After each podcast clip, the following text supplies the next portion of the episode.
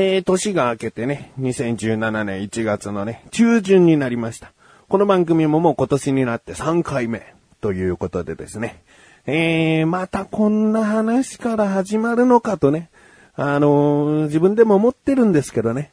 うーん、少し話したいなと思うんだけど、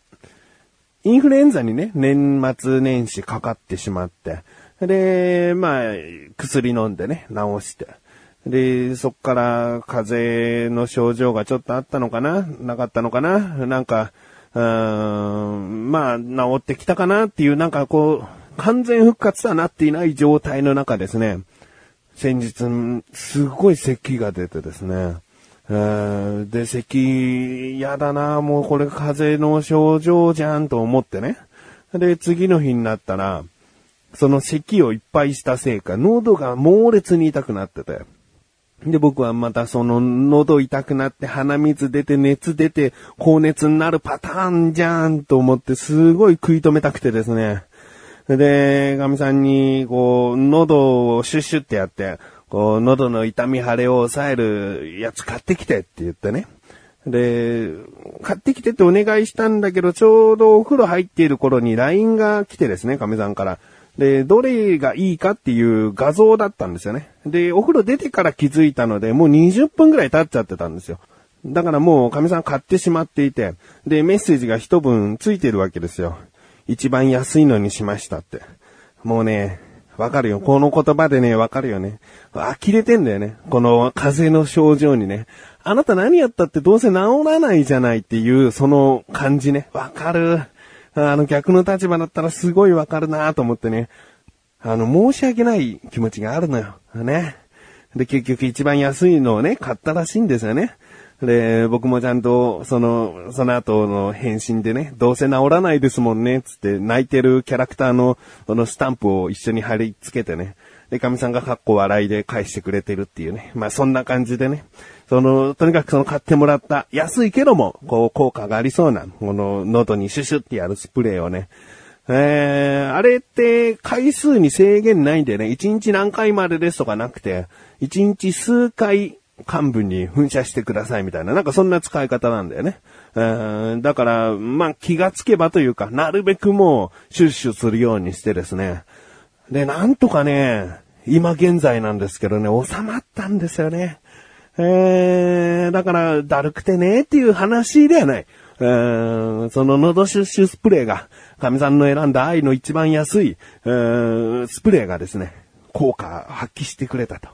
いうことなんですよね。えー、まあまあこんな話をしてね、次の回もね、また出だしね、実はあれから熱が出てっていう話になるかもわかんないよ。わかんないよって開き直るのよくないけど、もうはっきりわかったよ。もう、スプレーを買ってきた神さんにもね、言われましたけどね。僕は間違いない強弱体質なんだっていうね。あ、でも強弱体質なんだっていう言葉に逃げるのもななんか開き直ってるみたいでね、僕はバカです、僕はバカですって言ってる感じでなんか嫌だね。分かってんだったら何とかしろよみたいな。うん、開き直る前にもっともっと努力するべきことがあるんじゃないかっていうね。あそういう思いもあるな、今。だから、虚弱体質ですって今調子に乗ったことをすぐに反省します。えー、そんな中ですね、初詣行ってきました。えー、家族4人揃ってですね、初めての詣、えー、詣っていうのかわからないけれども、初詣行ってきました。えー、ちょっとね、別の用事でね、東京の方に行ったんですけど、で、そこで通りかかった時になんか有名そうな神社だなと思ったけども、その時は行かなかった。まだ初詣住んでなかったから。うん、なんか初詣ってやっぱり地元のこう神社、この地域をちゃんと守ってくれているという神社に行った方がいいって僕は聞いたので、そこに行くまでは他の神社行けねえなと思ってね、そこをなんとか我慢してね、家族4人で地元の、えー、家に一番近い神社に行ってきました。えー、お参りをしてですね、おみくじを引きました。え結果がですね、末吉でしたね。末吉って僕の中で今日の次に悪いっていうイメージですね。大凶とかあったらもちろんそれが一番悪いけども、まあ下から行くと大凶、今日、末吉、えー、吉、小吉、あ、違う、違うな。えー、神社によって違うのかもしれないけど、大凶今日、末吉、小吉、中吉、吉、大吉かな？吉が2番目にいいって聞いたことがあるな。えー、で、末吉はもう今日の一歩手前っていう感じですよね。もう基地の末ですからね。えー、でですね、病気、ね、健康面のことを見ようと思って病気の部分を見たらですね、長引くも回復するというね。いやいや、そうか、もう、もう、このおみくじ通りなんだろうな、今年はっていうね。もう出だしから十分にそれをね、あの、感じてますよ。長引くも回復する。現に長引いているし。回復は、そりゃなんか、風邪ぐらいの軽い症状ならね、回復するんだろうな。いずれ回復するんだろうなとは思いますよね。えー、まあ、このおみくじ、病気の他に恋愛、待ち人とかね、このもう結婚している僕にとったらそんなに気にすることのない項目とかですね、建築売買とかですね、もう家を買ってしまった僕にはそんなに関係のないことかなっていうものですし、受験とかね、うん、まあまあ、こんな感じでですね、あまりこういいおみくじではなかったんですけど、まあ、今年という一年はですね、あの、前回も言いましたけど、自己犠牲、人のために、という部分をですね、重き置いて、えー、行動していきたいと思っておりますので、自分のことは二の次、ね、そういった思いでやっていきます。ということで、っていうなんかこういう出だしも前回とか似てるよね。えー、まあ、あのタイトルコール後に話した話はね、全然関係のない話なので、えー、切り替えて、えー、聞いていただけたらなと思っている自分がお送りします。菊池のなだらか向上心。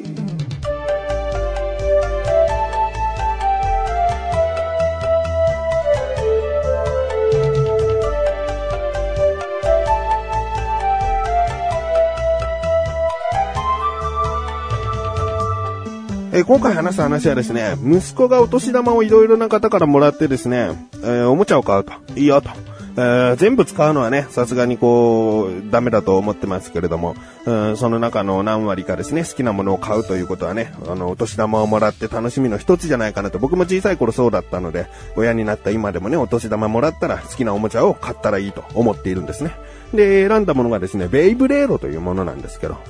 知ってる人はもうね、十分に知っているおもちゃかもしれませんけれどもね、簡単に言うと、ベーゴマを現代版にアレンジしたようなものですね。えー、プラスチックや金属などから構成されたコマをですね、えー、スタジアムという専用のこう、フィールド、ね、盤、盤も売ってるんですけどね、そこに、こう一気にコマを回してぶつかり合って、えー、弾き出されたり、えー、今のベイブルーではね、バラバラになるんですね。バラバラになったら負けだし、え、先に回るのが終わってしまったら負けというね、え、そういったものですね。で、このベイブレード、息子が買ったんですけれどもね、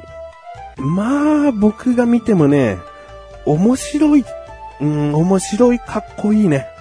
えー、僕はね、ベイブレードの世代じゃないんですよね。2001年ぐらいにベイブレードの第一期みたいなものが、えー、アニメとか漫画とかで始まったらしいんですけれども、もうその頃僕は20歳前後だったので、えー、もうベイブレードと関わることなく、こう大人になってしまったんですよね。えー、で、第2期が2008年頃で、今、ベイブレードバーストということでですね、3回目の、こう、ブームというか、えー、まあ、波が来ているわけですね。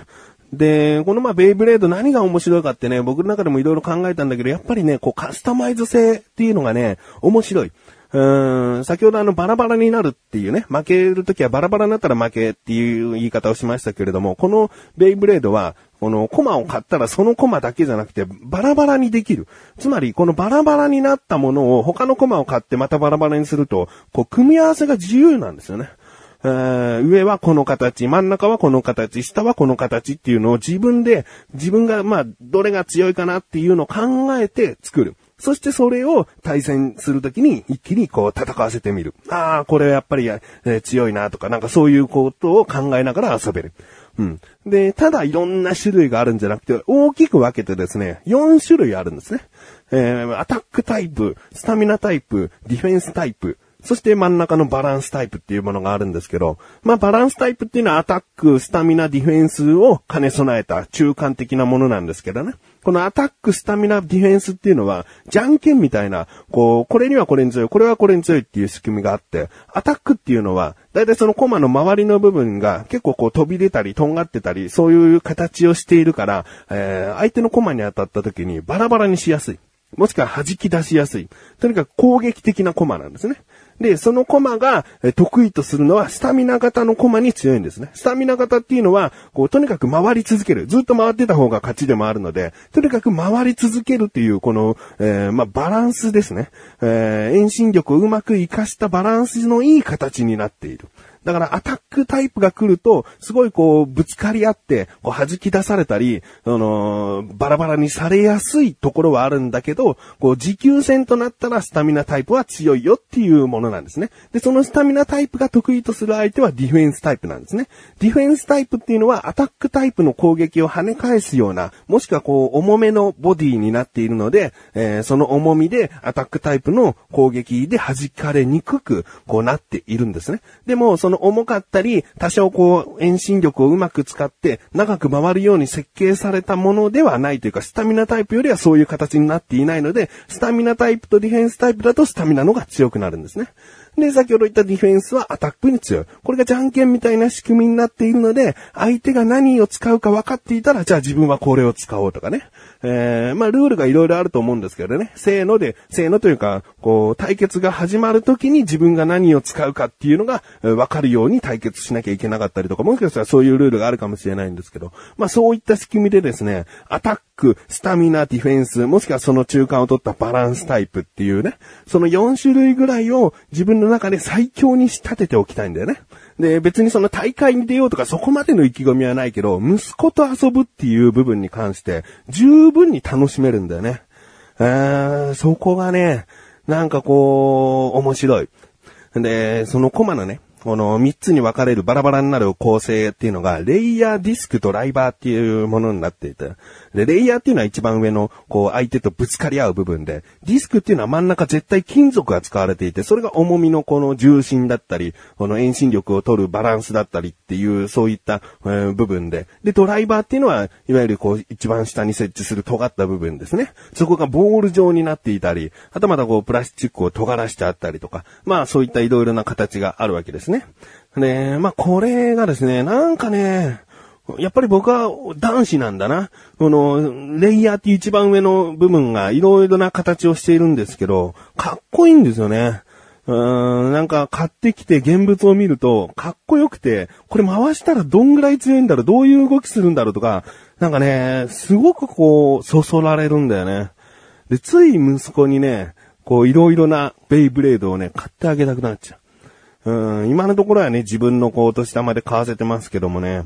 いやー、スタジアムとかね、こう、コマを回すフィールド一つ持ってるんですけど、それだとうまく対決できないなっていうのが最近分かったので、もう一個スタジアムをですね、買ってしまいましたしね。えー、もっとこうしたら面白いんだよっていうのは大人なりにこう見るともっともっと深い部分があって、それを徐々にこう子供にもこういうものがあるんだよ、こういうものがあるんだよっていうのを教えたりなんかしてね、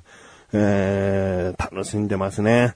うーん、ベイブレードの種類をいっぱい持ってれば持ってるほど、そのカスタマイズ性も高くなるから、より面白くなったりするね。えー、現に4歳の子供もですね、うまく回せはしないんだけど、その組み合わせるのを楽しんでたりとか、なんかそういう遊び方をしておりますので、気になるという方はですね、ベイブレード検索してみてください。